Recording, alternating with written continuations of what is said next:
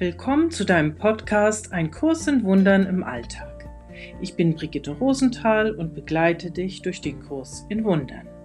Hier geht es darum, den Kurs besser verstehen zu lernen und im Alltag anzuwenden.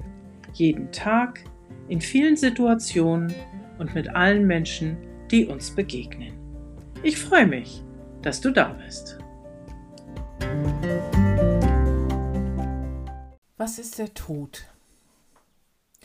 Gerade jetzt in dieser Corona-Krise, wo es ständig um Krankheit und um Sterben geht, reden wir viel vom Tod. Wir reden von täglichen Sterbefällen, von dem Risiko zu sterben. Alles das wird aufgebaut aber es wird vom Tod gesprochen, es wird nicht über den Tod gesprochen. Hinter dieser Angst, hinter dieser riesengroßen Angst, der sich das aktive, fröhliche, quicklebendige Leben jetzt unterordnen muss.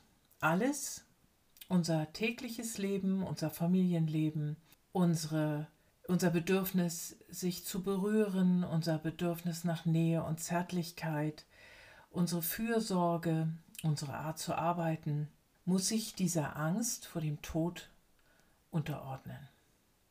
Und trotzdem, ganz seltsam, sprechen wir nur vom Tod und wir sprechen nicht über den Tod. Wovor haben wir denn da so eine Riesenangst?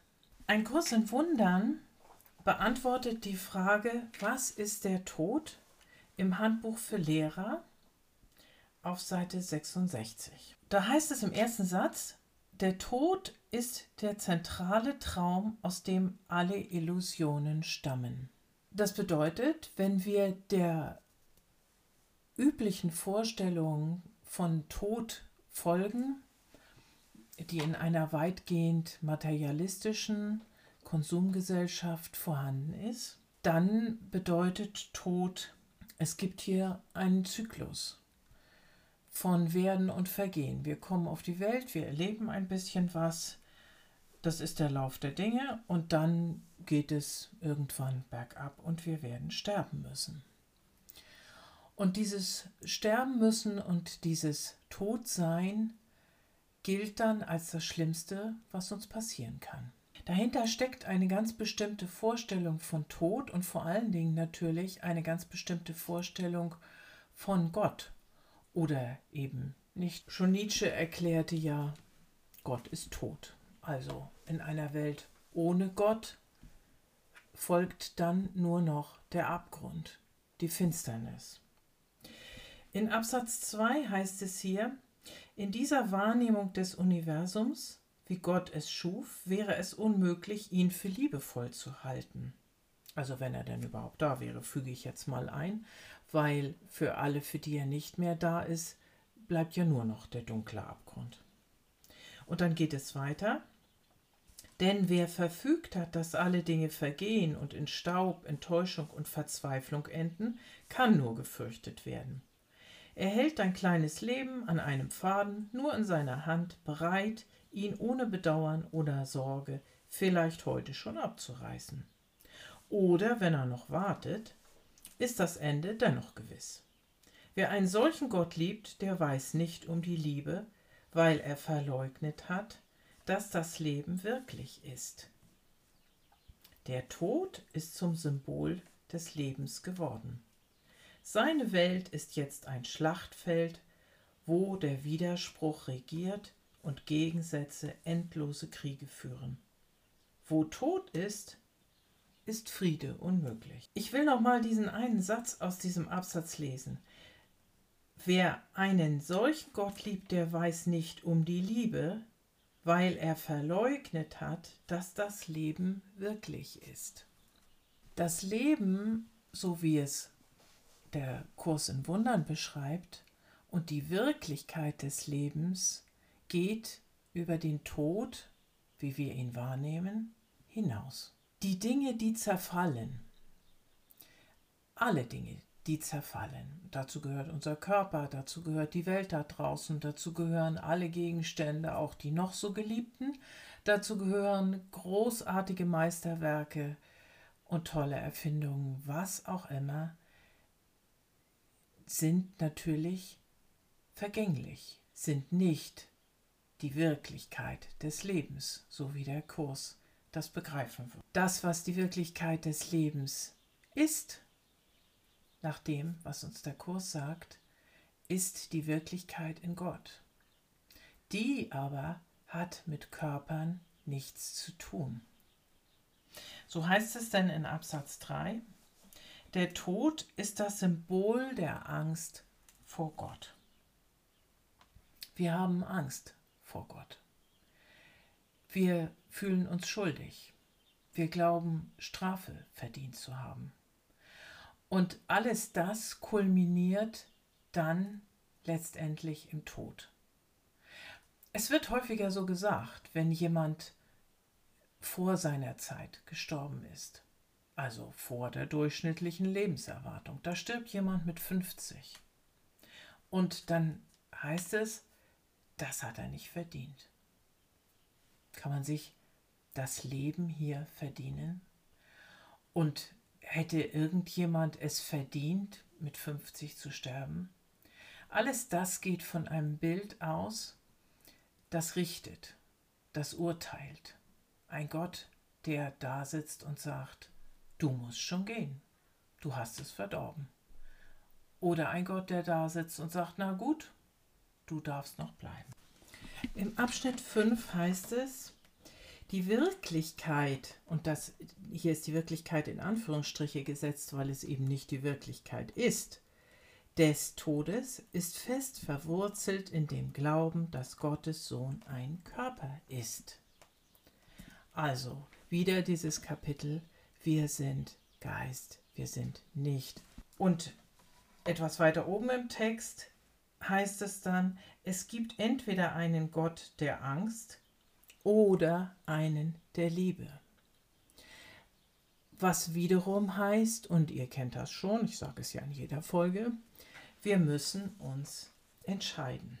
Gott ist und in ihm müssen alle erschaffenen Dinge ewig sein. Und natürlich die von ihm erschaffenen Dinge, nicht die von uns erschaffenen Dinge.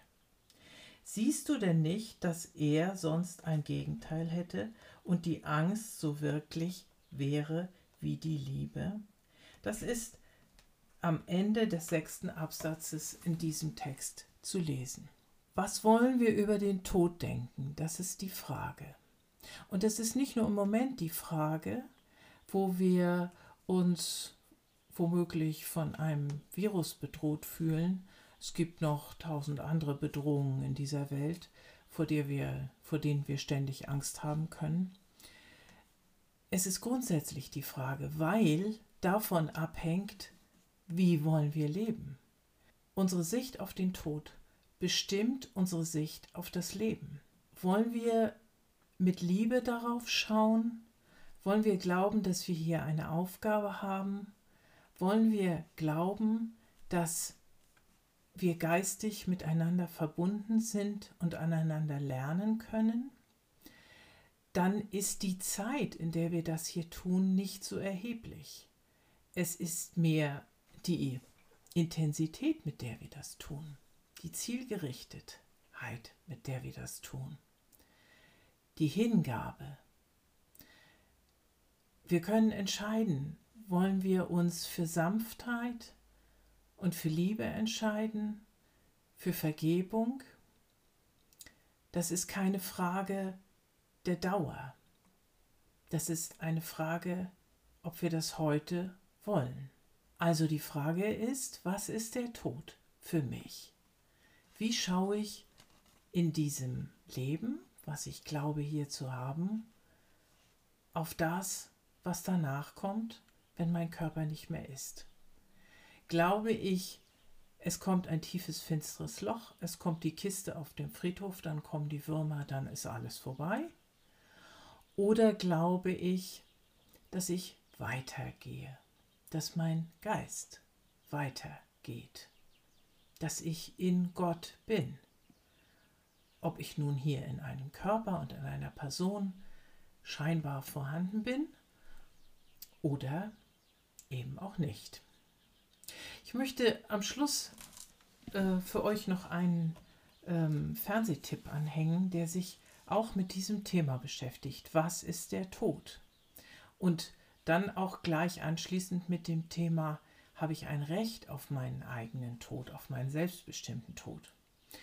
Ihr findet im Moment auf der, in der Mediathek von ARD eine, ein sehr ge, gut gemachtes, ich würde sagen, Kammerspiel von Ferdinand von Schirach. Der Titel heißt Gott. Ein Endsiebziger, gesund soweit, möchte gerne sterben und er möchte gerne sanft sterben. Also er möchte das Recht auf einen selbstbestimmten Freitod und möchte gerne, dass ihm sein Hausarzt dafür das Mittel verschreibt.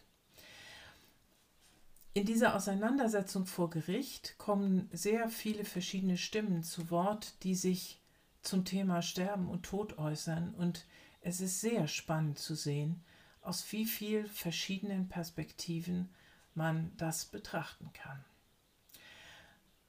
Ich empfehle euch diese Sendung und ein tieferes Nachdenken über das, was der Tod für euch sein kann. Für euch und auch für alle, die vor euch gehen. Wie wollen wir darauf schauen? Mit Liebe oder mit Angst?